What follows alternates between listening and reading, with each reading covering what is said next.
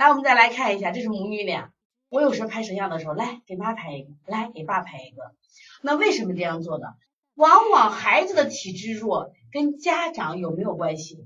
妈妈的土壤贫瘠，孩子怎么能长得好？妈妈一天生气，孩子怎么能不得自闭症、焦抽动症？是不是？所以说，当孩子身体老有问题的时候，我们就来，我们来看一下妈妈的身来看这一张，这个右边就是我的左边，我正对着他的左边啊。按照我的方向，我看的方向，那么我说我这个方向，我说这个小这小孩的舌头，他首先太白腻，是不是太白腻？那妈呢？妈也白腻，两个人有点光的差别啊，有一点点光的差别，妈的舌头会亮一些，但是胎是白腻，明显的苔白腻，看见没有？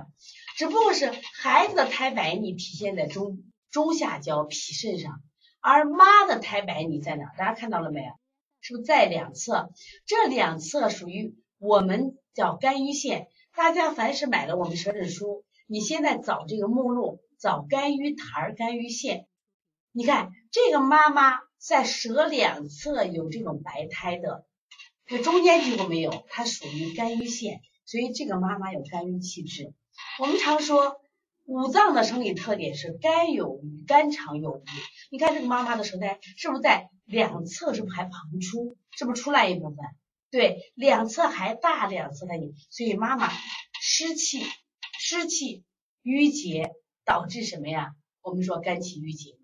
对，我看听听保健康是不是半下线？对，就是半下线。所以说两个人你看有相同的地方，都有白腻苔，但是孩子长在脾肾区，妈妈长在什么呀？两侧肝胆区。那么孩子，你看上焦、中下焦寒，上下上焦是不是就热？刚就跟我们刚才讲的，舌尖翘，舌尖红，中下焦就寒了。那么这个其实也一，中焦白苔腻，舌下焦苔腻，前面的起点是不是多了？虽然没翘起来，它的点都化红了，是不是上焦热，下焦寒？所以说你一见舌尖红，千万不要去清热。为什么？它最多是它这个热是因为气机分离造成的。你要看它中下焦，如果它舌体整的是红的。就刚才那妞妞那个整体是红的，那你清热没问题。如果它只是上焦热，下焦寒，一定是气机上越分离造成的，不要清热。那妈妈这个舌头很淡，中间是不是还有裂纹？妈妈脾胃非常不好。你看，妈妈有横纹有竖纹。我们说横纹是啥？横纹是啥？大家知道，横纹我们说是脾胃不和造成的纹，竖纹是啥？肝胆不和吗？妈妈的纹有横纹也有竖纹。看见了没有？所以说妈妈的病是肝脾不和，肝脾不和。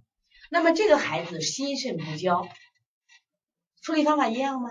是不是不一样？这个实际上听懂了吗？那我。